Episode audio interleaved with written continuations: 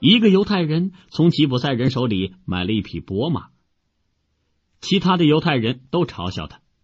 这人解释说：“这匹马很便宜，而事实上它并不薄。我查看了一下，发现有枚钉子钉在它的蹄子上了。”